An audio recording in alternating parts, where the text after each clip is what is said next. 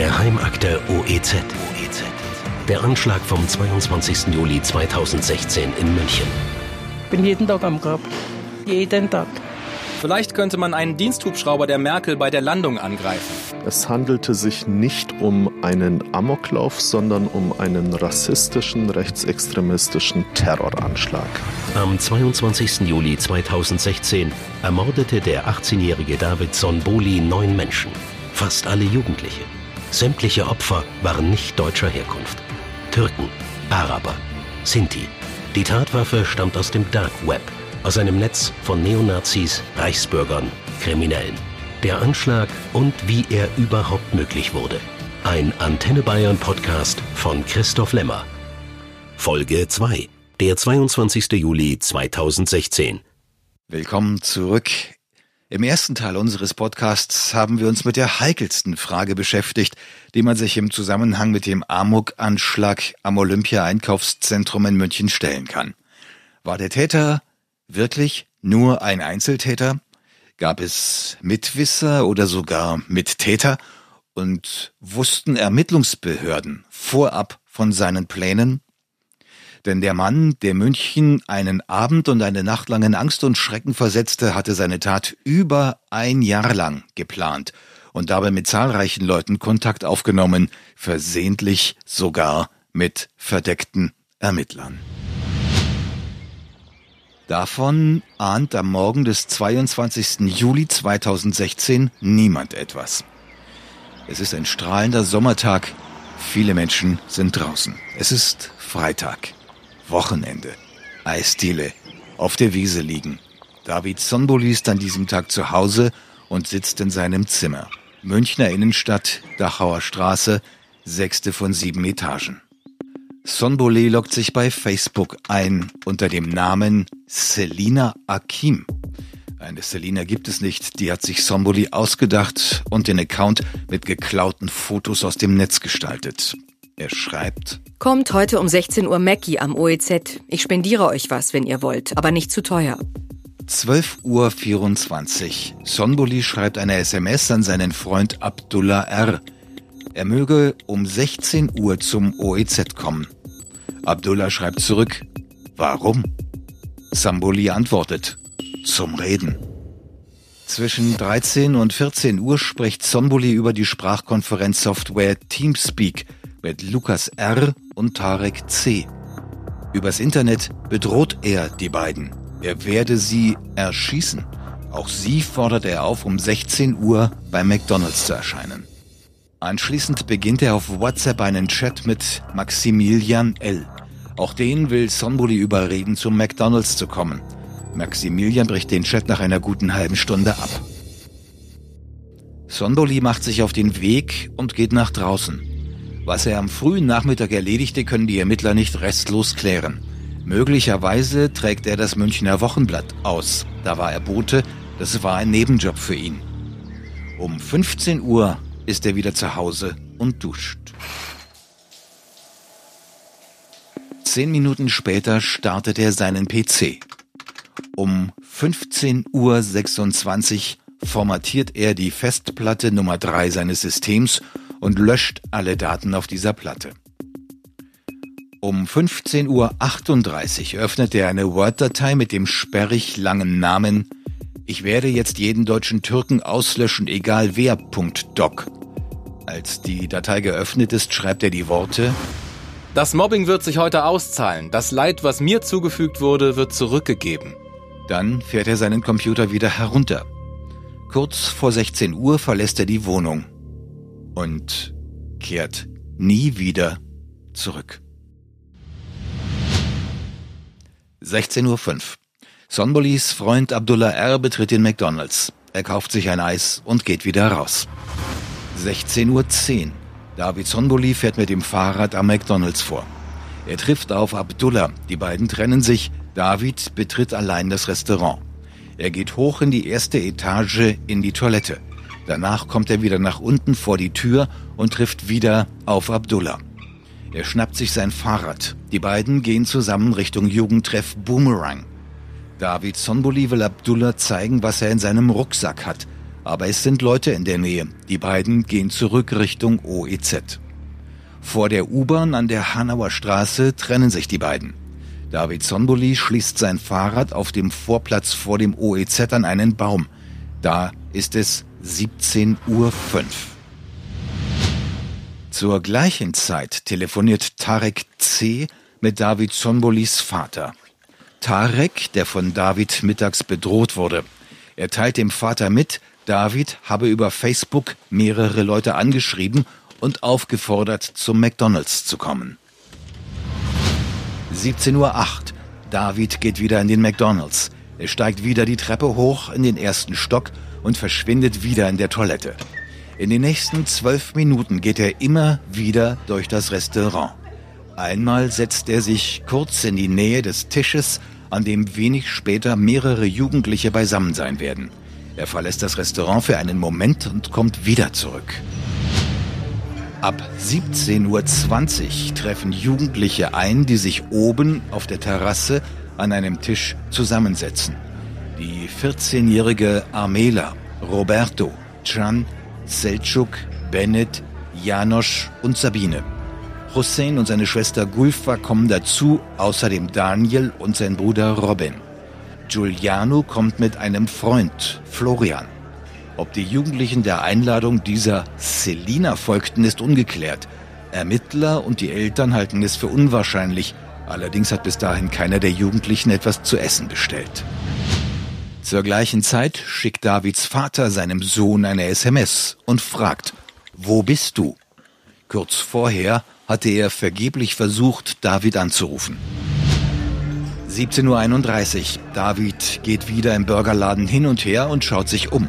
In einem Ermittlungsbericht der Polizei heißt es, aus rechtlichen Gründen nur sinngemäß wiedergegeben. David Zomboli wollte wohl die Lage checken, um einen Überblick zu bekommen, welche seiner potenziellen Opfer sich nun im McDonalds aufhielten. 17.50 Uhr. David Zomboli betritt wieder die Toilette zum letzten Mal. 17 Uhr, 51 Minuten, 30 Sekunden. David Zomboli kommt aus der Toilette, er hält eine Pistole in der Hand. Er schießt.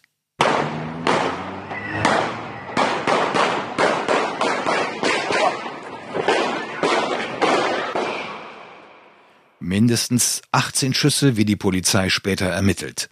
Die ersten Jugendlichen rutschen getroffen von der Bank auf den Boden. Die Polizei kann teilweise detailliert rekonstruieren, was genau passierte. Janosch saß schräg auf der Bank mit dem Rücken zum Gang. Er schaute zu seinem Sitznachbarn Jan. In der rechten Hand hatte er ein Handy. Jan wurde als erster getroffen. Er sackte zusammen und blieb zusammengekauert mit dem Kopf auf der Bank liegen. Während er schießt, soll Sonbuli gerufen haben, Wegen euch musste ich sieben Jahre in Deutschland leiden. Drei Zeuginnen sagen, sie hätten gehört, wie David Sonbuli ruft. Allahu Akbar, Allah ist unser Gott. Der Zeuge Florian F. widerspricht in seiner Aussage. David Sonboli habe gar nichts gesagt, während er schoss. Eine Mitarbeiterin von McDonalds ruft den Notruf der Polizei an. Sie sagt, ein arabisch aussehender Mann sei im Laden und schieße um sich. Sie meint Sonboli, der vielleicht irgendwie ähnlich aussehen mag wie ein Araber, aber iranischer Herkunft ist, der sich für einen Arier hält, der Hitler verehrt, der eigentlich Ali hieß, aber seinen Namen auf David änderte. Dann rennt David die Treppe herunter und verlässt den McDonalds auf die Hanauer Straße. Es ist jetzt 17.52 Uhr. Er geht rechts Richtung Elektronikmarkt Saturn. Er hält seine Pistole in der Hand. Er ist Linkshänder. Er hebt den linken Arm, lädt die Waffe durch, zielt und schießt.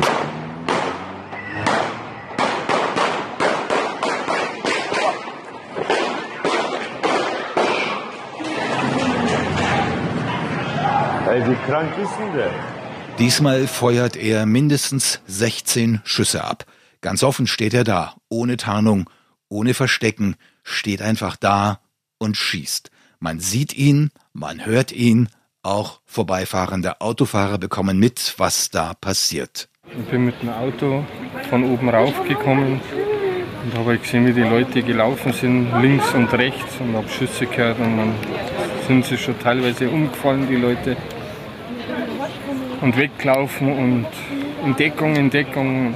Auf dem Bürgersteig rennen die Menschen in Panik auseinander. Er kommt hierher, lauft, lauft, Leute. Die Nachricht über die Schüsse im OEZ verbreitet sich in Windeseile. Es dauert nur Minuten und die Nachrichtenredaktion von Antenne Bayern erfährt davon. Chef vom Dienst ist zu dieser Zeit Arno Siegemund. Ich kann mich noch sehr gut erinnern. Und dann haben uns kurz nach sechs, also kurz nach 18 Uhr, erste Meldungen erreicht. Teilweise telefonisch, teilweise auch über Twitter. Da haben Leute gesagt, hier im OEZ, im Olympia-Einkaufszentrum in München, wird geschossen. Da gingen natürlich bei uns erstmal alle Alarmglocken an. Wir haben sofort bei der Polizei angerufen. Die Polizei hat uns dann gesagt, das haben wir auch gehört. Wir sind unterwegs mit mehreren Fahrzeugen Richtung OEZ, können aber nichts weiteres bestätigen. Die Redaktion schickt auch selbst Reporter zum OEZ. Bayern-Reporter Konstantin König ist einer von ihnen werde ich auch nie so schnell vergessen. Und zwar äh, war ich eigentlich geistig schon im Feierabend, auch auf dem Weg äh, nach Niederbayern zu meinen Eltern, aber dann kommt der Anruf, es war so, ich glaube, kurz vor oder kurz nach sechs, äh, vom Arno aus der Nachrichtenredaktion, sagt zu mir, wir haben hier Infos, in München wird geschossen, du musst da unbedingt hinfahren. Vor dem Olympia-Einkaufszentrum lässt sich David Sonbuli von nichts beirren. Er spaziert heraus, schaut sich um, hebt seine Waffe, zielt, schießt. Die Panik der Menschen lässt ihn scheinbar kalt. Er wirkt gelassen und souverän. Er hat was von einem Profikiller. Ein Augenzeuge. Ich finde, dass er sehr gut geschossen hat. Also seine Stellung, seine Waffenhaltung. Also ich, nachdem ich das erste Mal, was ich sowas live erlebe, ich habe das erste Mal Schüsse gehört und also ich habe selber Angst bekommen. Ich wollte nicht zu Auge zu Auge kommen, weil wenn er mich sehen würde, würde ich halt auch vielleicht nicht im hier sein. Aber Antenne Bayern Reporterin Katharina Muth ist jetzt auch vor Ort. Sie hat sich auf der Allgut-Tankstelle an der Triebstraße postiert, 360 Meter Luftlinie vom OEZ entfernt. Dort harren zahlreiche Angehörige aus, deren Freunde oder Kinder im Gebäude sind und über deren Schicksale draußen noch niemand etwas weiß. Die haben überhaupt auf, auf Reaktionen von außen gewartet. Die wussten ja innen nicht, was, was draußen los ist oder ob, der, ob das mehrere Täter sind, ob das einer ist, also wie die den suchen.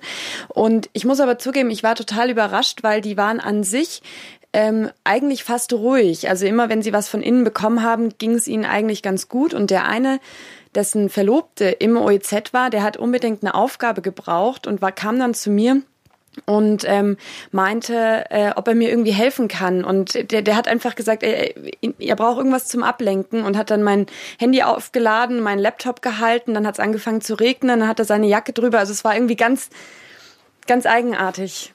Genau. David Sonbuli geht auf der Hanauer Straße nach Süden. Er schießt in Richtung des Saturnmarktes. Dort stehen mehrere Menschen beisammen. Die Polizei rekonstruiert auch hier wieder aus rechtlichen Gründen sinngemäß wiedergegeben. Mehrere Personen flohen in Panik nach Süden Richtung Hanauer Straße. Davidson Boli schoss gezielt auf die Flüchtenden. Eine Kugel trifft ein vorüberfahrendes Auto und durchschlägt das Fenster der Beifahrertür. Der Fahrer bleibt unverletzt. Sonbuli zielt erneut und schießt mindestens dreimal auf ein Auto, das den Saturnparkplatz verlassen will. Dabei trifft er Hussein, der vor der Einfahrt steht. Sonboli schoss auf Hussein und traf ihn. Hussein fiel und blieb auf der Seite liegen. Er versuchte noch, sich vom Täter wegzubewegen, was misslang. David Sonboli ging zu Hussein und schoss einmal aus kurzer Entfernung auf ihn. Dabei soll Sonboli gerufen haben: Selber schuld. Die haben mich gemobbt. Gleich danach schießt Sonboli auf Daniel und trifft ihn in den Bauch. Reglos bleibt er auf dem Gullideckel liegen. Vor dem Obststand auf dem Gelände erschießt er Schäfter und trifft einen Mann am Bein. Zwischen Obststand und U-Bahn wird eine Mutter von Kugeln in die Unterschenkel getroffen. Mit ihrem Mann und ihren drei Kindern flüchtete sie auf dem Fußweg hinter die Büsche und schließlich in den Saturnmarkt. Die nächste Kugel trifft Giuliano. Ich begegne später seiner Großmutter. Mein Name ist Kollmann, Gisela, geht um meinen Enkelsohn Giuliano Kollmann, der beim Attentat ums Leben gekommen ist im Einkaufszentrum. Ihr Enkel Giuliano kann, getroffen, noch circa fünf Meter stolpern, fällt dann um und stirbt. David Sonboli redet auf seine Opfer ein. Als Zeugenaussagen sind überliefert. Sieben Jahre habe ich das mitgemacht. Ich habe gewartet, sieben Jahre. Ich habe gemacht, was ich seit acht Jahren tun wollte. Ihr Ärsche seid selber schuld. Ihr habt mich gemobbt. Wie Giuliano noch stirbt, da werden die Schüsse des David Sonbuli und seine sterbenden Opfer schon zum Stoff für Facebook-Posts, Twitter-Tweets oder YouTube-Videos. Terror ist seit Wochen das große Thema. Terror, Islamismus, Flüchtlinge, die Debatten sind erbittert und teils vergiftet. Noch weiß zwar niemand Näheres über den Amoktäter am Münchner Olympia-Einkaufszentrum, aber seine Tat fällt in eine aufgeheizte Stimmung. Schon seit Jahresbeginn gibt es eine außergewöhnliche Serie von Terroranschlägen. Hannover, 26. Februar 2016. Eine 15-Jährige greift Bundespolizisten mit einem Messer an. Istanbul, 19. März 2016. Bei einer Bombenexplosion sterben sechs Menschen, unter ihnen der mutmaßliche Bombenleger. 36 werden verletzt. Nur drei Tage später, Brüssel, 22. März 2016. Islamistische Terroristen greifen Flughafen und mehrere Metrostationen an. 39 Tote und 340 Verletzte. Essen, 16. April 2016. In einem Sikh-Tempel in der Ruhrgebietsstadt explodiert eine Bombe. Drei Verletzte. Tel Aviv, 8. Juni 2016. Palästinenser schießen um sich, töten vier Menschen und verletzen 36. Orlando, Florida, 12. Juni 2016. Mit einem Sturmgewehr dringt ein Islamist in einen schwulen Nachtclub ein, tötet 49 Gäste und verletzt 53. Die Tat sorgt weltweit für Schlagzeilen. Magneville, Frankreich, 13. Juni 2016. Ein Islamist ersticht einen Polizisten und eine Polizeisekretärin. 28. Juni 2016, Istanbul. Islamistische Selbstmordattentäter töten im Flughafen 45 Menschen und verletzten 239. Nizza, Frankreich, 14. Juli 2016. Ein Islamist rast mit einem LKW in die Menschenmenge an der Strandpromenade. Er ist außerdem bewaffnet und schießt um sich. Die Bilder gehen um die Welt. 86 Menschen sterben, unter ihnen der Attentäter, 303 werden verletzt. Würzburg, Bayern, 18. Juli 2016. Ein afghanischer Flüchtling greift in einer Regionalbahn Fahrgäste mit einer Axt und einem Messer an. Fünf Verletzte. SEK-Beamte erschießen den Attentäter. Würzburg, das war am Montag derselben Woche. Plötzlich ist der Terror ganz nah, hier in Bayern. Und jetzt am Freitag Terror. In München, am Olympia-Einkaufszentrum. Die sozialen Netzwerke überschlagen sich. David Sonboli überquert die Hanauer Straße auf der Fußgängerbrücke zum Haupteingang des OEZ. Er geht hinein. Bei den Rolltreppen schießt er viermal auf Diamant. Die Ermittler notieren dazu, wieder aus rechtlichen Gründen nur sinngemäß wiedergegeben. David Sonboli soll noch auf Diamant geschossen haben, als er schon auf dem Boden lag. Er zielte auf den Kopf und traf. Diamant schleppte sich noch bis zum Geschäft Footlocker. Dort starb er. Die Zeugin KP war währenddessen bei ihm und hielt ihn. Und auch hier schmäht der Mörder seine Opfer.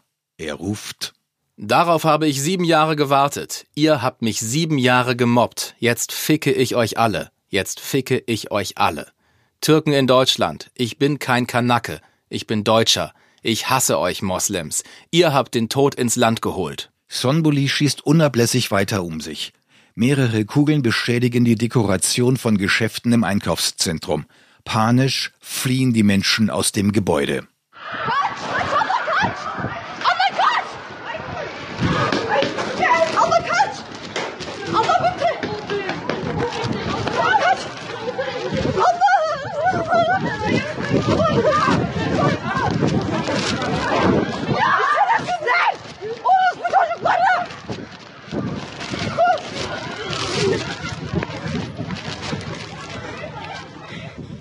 In einem der Geschäfte starren zwei Verkäufer durch die Fenster auf den Gang. Sie sehen rennende Menschen. Dann Stille. Dann drei Polizisten mit gezogenen Waffen, die sich gegenseitig halten. Die Dreiergruppe schleicht vorbei. Einer der Polizisten schaut voran, ein anderer sichert nach hinten. Alle drei halten Pistolen im Anschlag. Wo sind die hingegangen? Alter, heftig.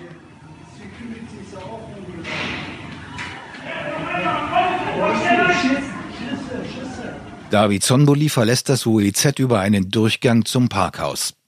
Auf der Brücke zum Parkhaus 2 schießt er auf eine Frau, trifft sie aber nicht. Aus dem Polizeiprotokoll, auch hier aus rechtlichen Gründen nur sinngemäß. David Sonboli verschoss sämtliche Kugeln in seiner Waffe. Dann nahm er die Pistole in die rechte Hand, holte das leere Magazin heraus, nahm neue Patronen aus der linken Hosentasche und steckte sie in das Magazin. Rückwärts, sich immer wieder umschauend, durchquerte er das Parkdeck, weiter um sich schießend. An der Auffahrtsrampe wechselt er das Magazin seiner Pistole. 17.59 Uhr vor der Auffahrtsrampe trifft er auf einen Mann, mit dem er ein paar Worte wechselt. Dann tritt er wieder auf das freie Parkdeck. Das sieht der Anwohner Thomas S., der von seinem Balkon der fünften Etage das Parkdeck überblickt. Thomas S. sieht David Sonboli mit seiner Pistole und er brüllt zu ihm herunter.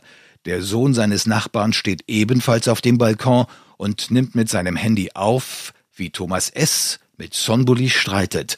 Die Aufnahme lädt er auf YouTube hoch. Mal du Arschloch, du Hundenhähler! Du Wichser, du! Du bist ein Arschloch, Hähler! Und jetzt muss ich eine Waffe kaufen oder Ja, Waffe, ihr weiß was, der kennt der Schädel auch nicht schliegt, du Arschloch, Hähler! Hey! Ja, du Schusswaffe, ihr Wichser, Hähler! Scheiß Kanackenhähler! Hey! Der hat die Schusswaffe, der ist im, Unternaut her, sie sind drin, der hat seine Waffe geladen. Wie soll das damit jetzt besser? Hol die Bullen, Alter! Hier lauft umeinander! Der Wichser, Alter! Ich bin Deutscher! Du bist ein Wichser, bist du! Ein Wichser! Was machst du für einen Scheiß? Ich bin geboren worden! Ja und, was machst du für einen Scheiß? In der Hartz-IV-Gegend! Der hat der Schädel und ich hab Arschloch da unten! Ich warte, wie Sie gleich in Behandlung! Ja, Behandlung des Herzens führt, wie du Arschloch. Ich hab nichts getan. Ist das nicht scharf, Jonas? Ja, warum halten Sie die Schnauze auf? Du Wichser, du. Hey! Ist der? Lasst im nicht, lasst umeinander, ihr Vollidioten. Ist die doch nicht.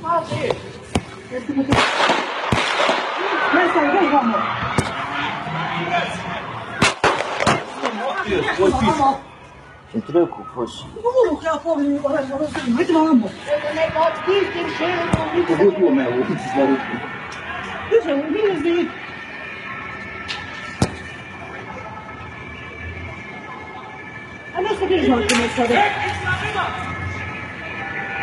A.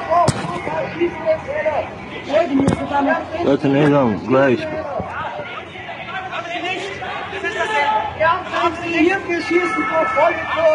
David Sonbuli legt an und feuert Richtung Balkon.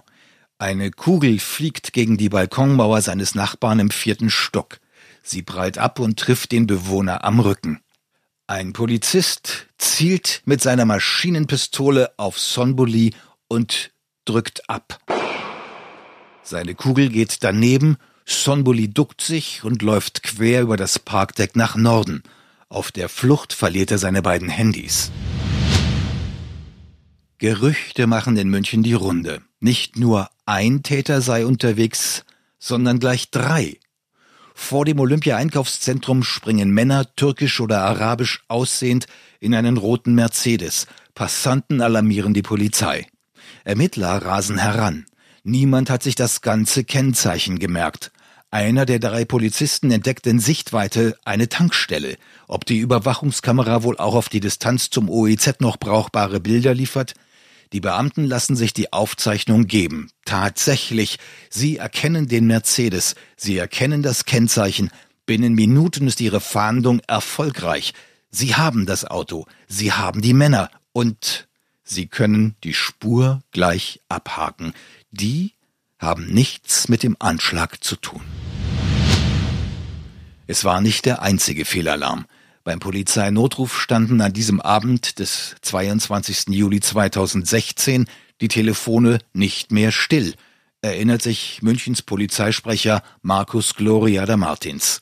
Und die meisten Notrufe hatten gar nichts mit dem Amokanschlag am OEZ zu tun, sondern kamen von Phantomtatorten. Also Phantomtatort, das ist nur eine Wortschöpfung von uns, zeichnet sich dadurch aus, dass ähm, wir... Schon eine ältere oder nee, jetzt nee, erst? das ist jetzt im Rahmen des OEZ gekommen.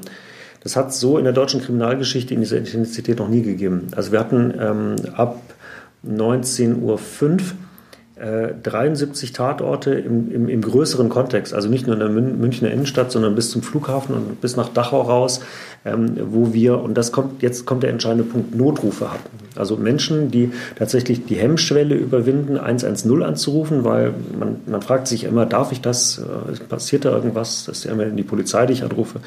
Also Menschen, die angerufen haben und dann gesagt haben, und jetzt kommt was ganz Spannendes. Ähm, hier ist geschossen worden, immer, und dann entweder, und hier liegen Tote oder hier liegen Verletzte. In 73 unterschiedlichen Fällen.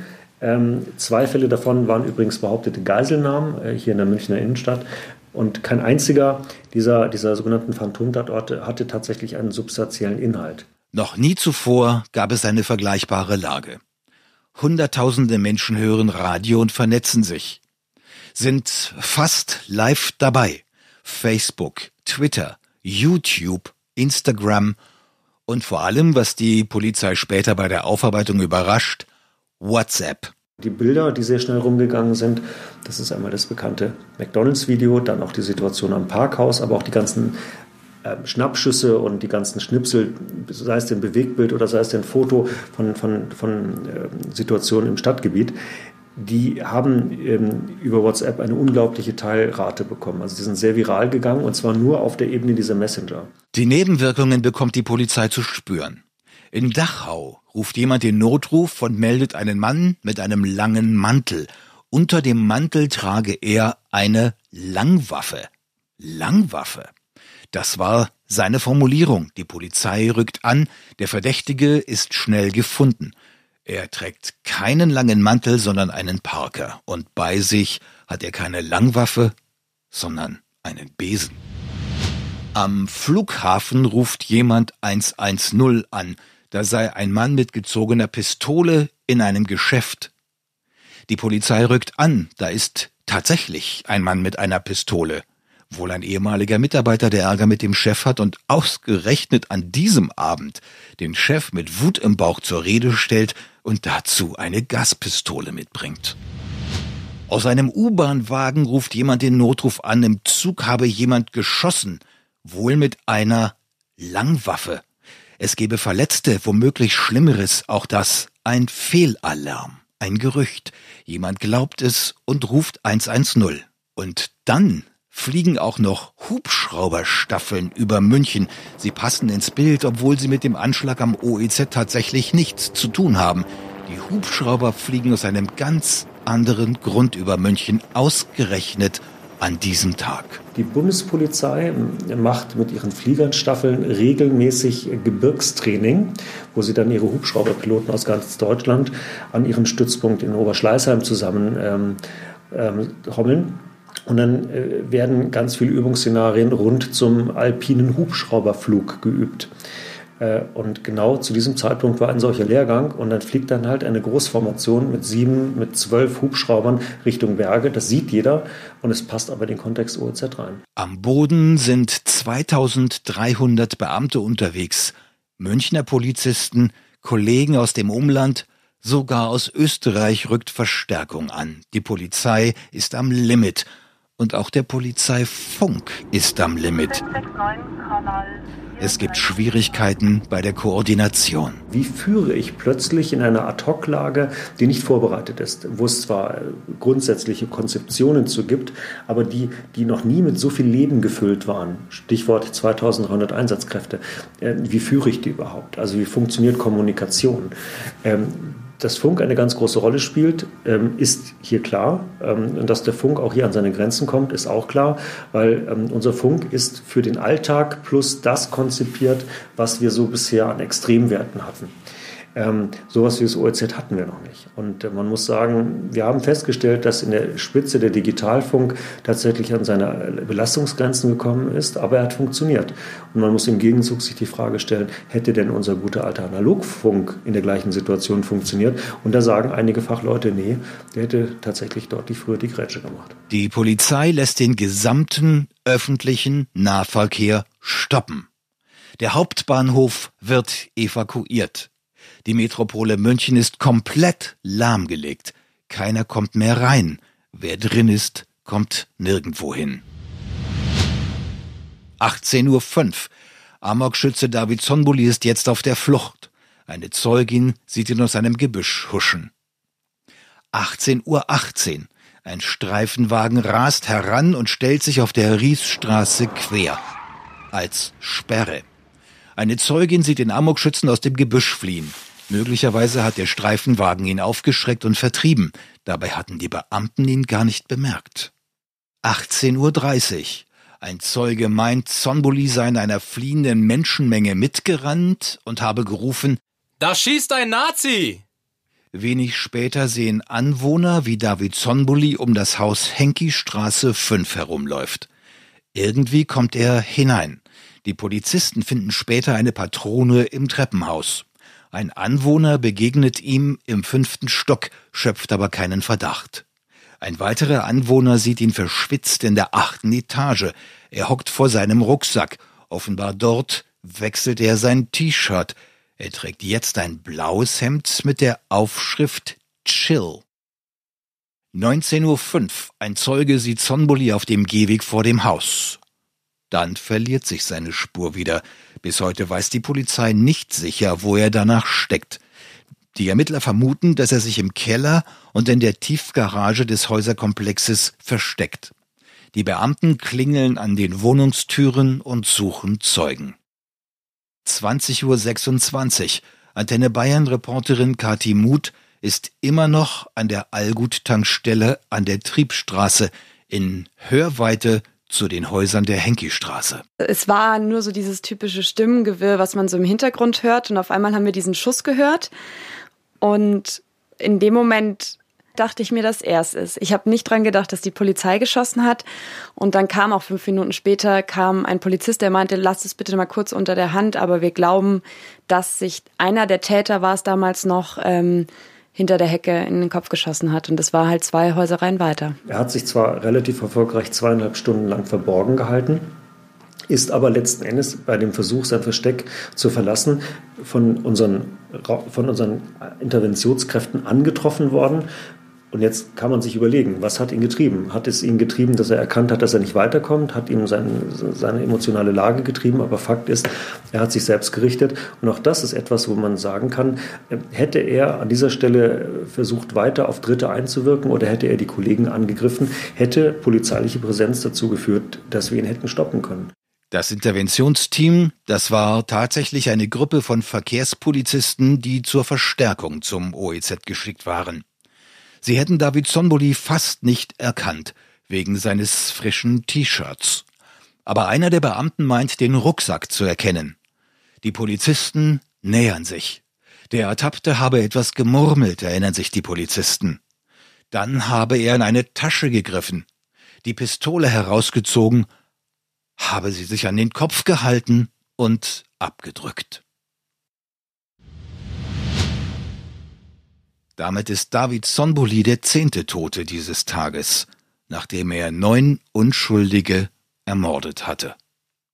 Robert, 15 Jahre. Can, 14. Selçuk, 15. Armela, 14. Schäfter, 45 Jahre. Diamant, 20. Hussein, 17. Sabine, 14. Giuliano, 19 Jahre. Trauernde und verzweifelte Familien. Der Anschlag ist vorüber. Nichts lässt sich rückgängig machen. Für die anderen geht das Leben weiter.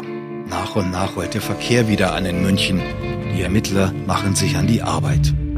Woher stammt die Waffe? War David Sonboli Alleintäter? In welchem Umfeld bewegte er sich?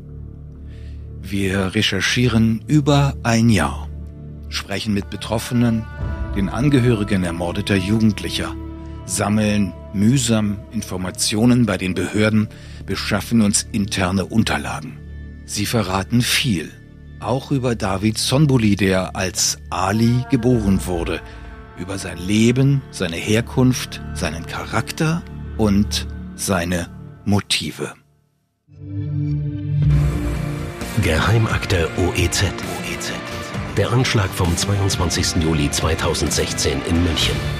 Bin jeden Tag am Grab. Jeden Tag. Vielleicht könnte man einen Diensthubschrauber der Merkel bei der Landung angreifen.